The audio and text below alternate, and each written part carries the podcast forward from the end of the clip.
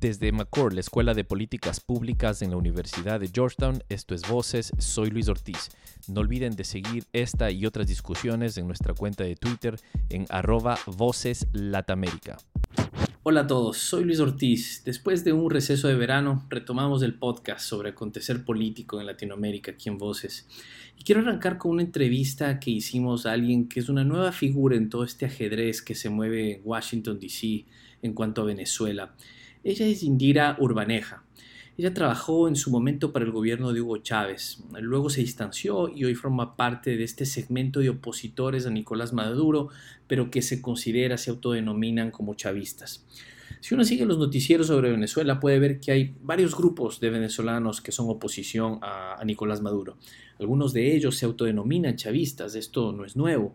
Sin embargo, me llamó la atención el hecho de que alguien con esas credenciales esté aquí en Washington y sobre todo se mueva tan holgadamente dentro de los círculos que generan no solo opinión, pero que también van formando el discurso oficial hacia Venezuela. Indira mantiene reuniones con, con, la OEA, con el Departamento de Estado y por supuesto con los centros de pensamiento que no faltan aquí en Washington. Así que me senté con Indira para entender de mejor manera cuál es su trabajo y las intenciones que tiene para Venezuela. Indira, gracias por estar con nosotros en este episodio de, Voces. Eh, bienvenida. Tú has hecho esta propuesta de tercera vía. Cuéntanos de qué se trata. Gracias, Luis. Bueno, eh, un poco es una propuesta novedosa. Creo que Venezuela, después de 21 años de un conflicto político, político-ideológico, lo único que ha quedado demostrado es que los dogmas ideológicos realmente no nos llevan a ningún lado.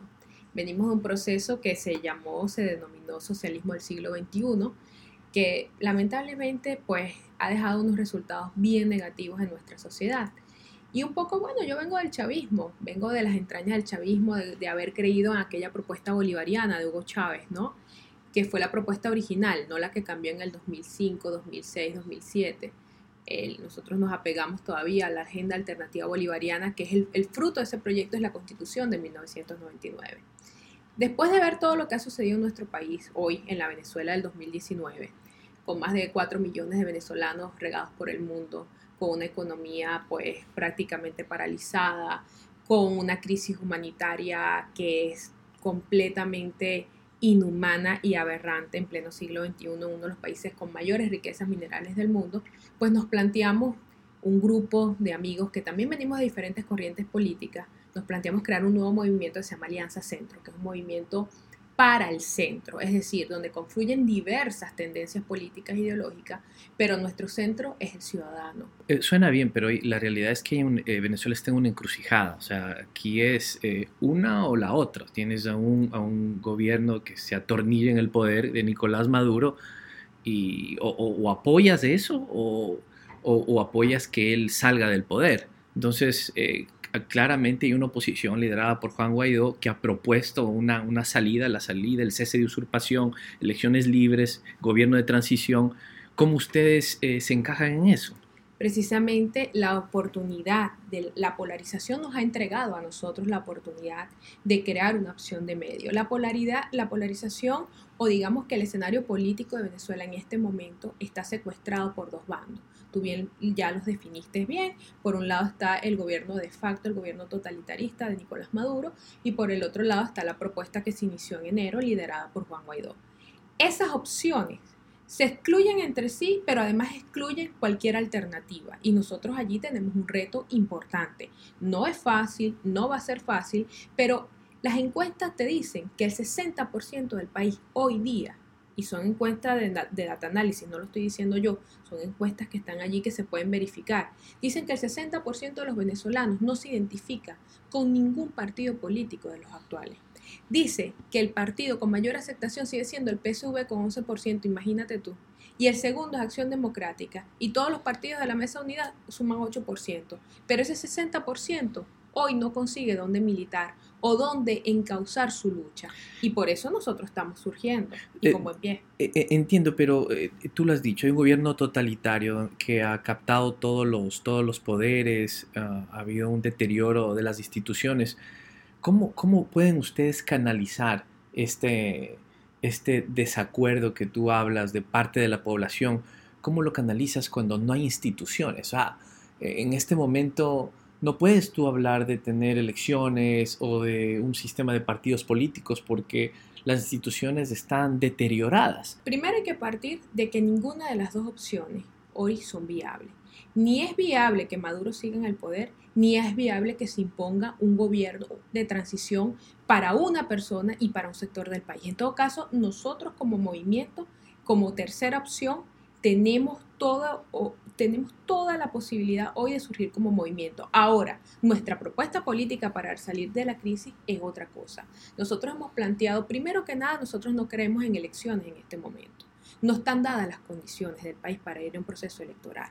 Nosotros creemos primero un proceso de transición.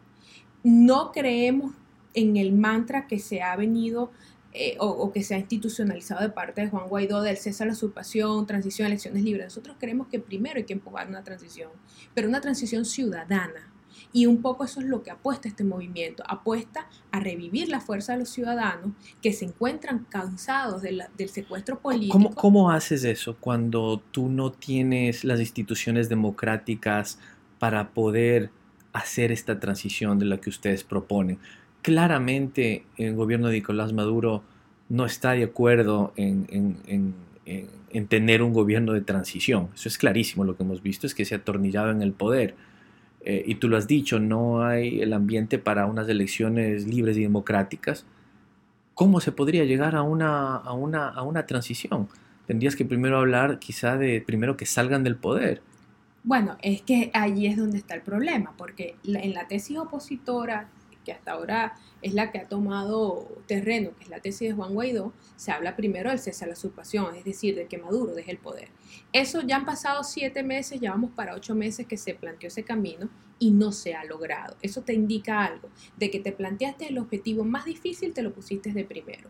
¿Qué pasa? Que nosotros tenemos que generar tú lo has dicho bien claro, no hay instituciones, pero todavía queda una institución que tiene un rol importante que jugar, y es las Fuerzas Armadas, porque las Fuerzas mm. Armadas, después que ya se rompieron las instituciones como CNE o como Tribunal Supremo de Justicia, las instituciones que nos podrían garantizar a nosotros... En el Consejo Nacional Electoral. El Consejo Nacional Electoral, que nos podrían garantizar a nosotros como ciudadanos los mecanismos democráticos para poder salir de un gobierno como este, pues entonces, ya que el hilo constitucional está roto, ya que la institucionalidad está rota, hay una institución que todavía le queda un papel que jugar, que es las Fuerzas Armadas. Pero esas Fuerzas Armadas no se va a activar si no hay una presión ciudadana real. Cuando yo te hablo de una presión ciudadana... ¿No crees que ha sido suficiente la presión ciudadana que estamos viendo en las calles? ¿Ha habido cuántas personas que han sido violadas sus derechos? No, cuando yo te hablo de una presión ciudadana, yo no te estoy hablando solamente de mover al sector opositor es el que tradicionalmente se ha movido o el que viene de la posición tradicional. Nosotros necesitamos llegar a las bases chavistas también. Nosotros necesitamos que los chavistas entiendan que esto no es un problema ideológico. Nosotros necesitamos que, esto, que entiendan de que esto no se trata de Juan Guaidó o de Nicolás Maduro, sino de recuperar el país, de recuperar la posibilidad de vivir en el país. Entonces nosotros necesitamos más presión y más marcha, pero de la gran mayoría de la base social, no nada más de la posición tradicional. Nosotros necesitamos también ver a los chavistas marchando por luchar por la democracia, por las libertades, porque los mismos chavistas también padecen la crisis al igual que la padecen quienes están en los sectores opositores. ¿Qué pasa?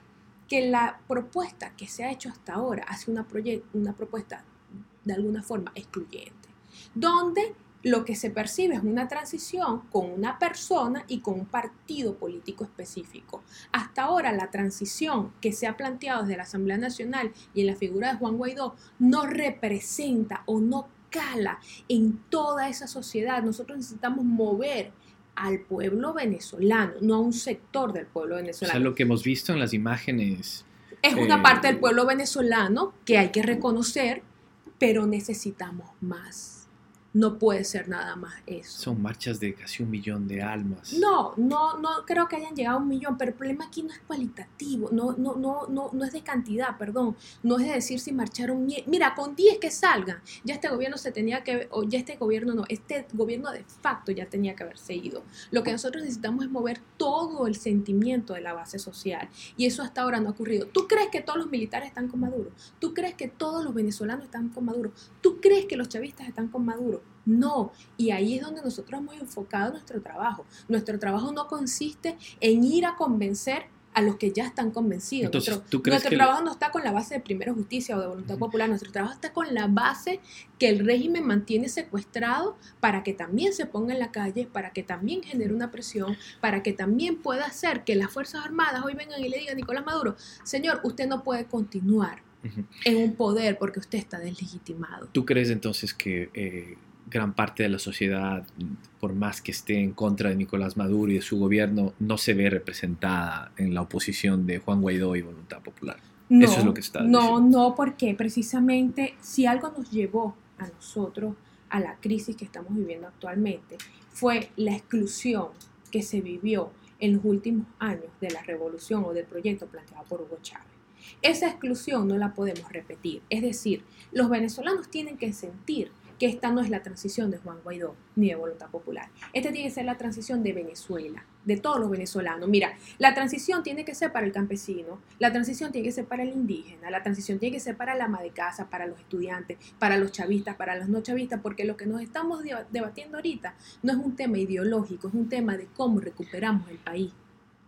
Eh, Indira, ¿cuál, cuál es el tema ahorita con la, con la mesa de negociaciones? ¿Tú crees que esto es una, una, una pérdida de tiempo? ¿Crees que es lo adecuado para buscar quizá una salida? ¿Hay la posibilidad, tú ves, que con los, con los nórdicos se pueda tener una, una, una solución que permita esta transición? ¿Crees que se le pueda doblegar el brazo a Nicolás Maduro y a la oposición de Juan Guaidó a aceptar que tiene que incluir también a esta parte de la sociedad? ¿Cómo, cómo ven ustedes eso? Mira, el mecanismo como tal es el idóneo. Realmente esto El tuvo- diálogo. el diálogo tuvo que haber ocur- ocurrido hace mucho tiempo atrás. Lo que pasa es que los venezolanos también tenemos malas experiencias con el diálogo, porque aquí ya se dio Claro. también, en 2017 se dio un diálogo en República Dominicana, donde realmente nunca se supo, porque fue un diálogo a oscuras y simplemente un día un- alguien dijo, no, se acabó el diálogo porque no quisimos firmar tan, tal documento. El problema es que tú tampoco puedes llevar, los diálogos tienen niveles. Hay un nivel privado que, que entiendo por un tema incluso hasta de llegar a ciertos consensos, no se debe saber, pero hay todo un pueblo que hoy no sabe qué es lo que se está hablando allí. ¿Qué espera tu grupo político de, de parte de los Estados Unidos? Primero que nada, yo creo que hay que tener buenas relaciones con los Estados Unidos. Y esto no es un tema ideológico, porque te podrás imaginar que yo vengo de la izquierda. Pero específicamente ahora, en este proceso que Hoy, está, ¿qué ¿qué es lo que le piden a Estados Unidos? Que sean, Claramente, la gente de Guaidó ha pedido las sanciones y ahí está, y ahí Ellos han están las pedido consecuencias. sanciones y han pedido intervención. Así es. Nosotros jamás vamos a pedir una intervención militar para nuestro país. Sabemos que lo que hoy está en nuestro país es algo muy malo, pero sabe- salir a pedir una intervención cuando precisamente no vivo allá, pero tengo a mi familia allá. Y eso hay que tener un poco de coherencia. El que quiera pedir intervención, lo primero que tiene que hacer es pararse en Venezuela, en la Plaza Bolívar, y pedir la intervención desde la Plaza Bolívar. Hay que tener coherencia con lo que se pide y con lo que se hace. La mayoría de la gente que pide intervención no vive en Venezuela, no tiene sus hijos en Venezuela y desconoce la realidad venezolana. Y este fue un episodio más de Voces. Gracias por seguirnos. No olviden de escribirnos en Twitter, arroba. O visiten nuestra página web en www.voceslatinoamericanas.com. Gracias y hasta la próxima.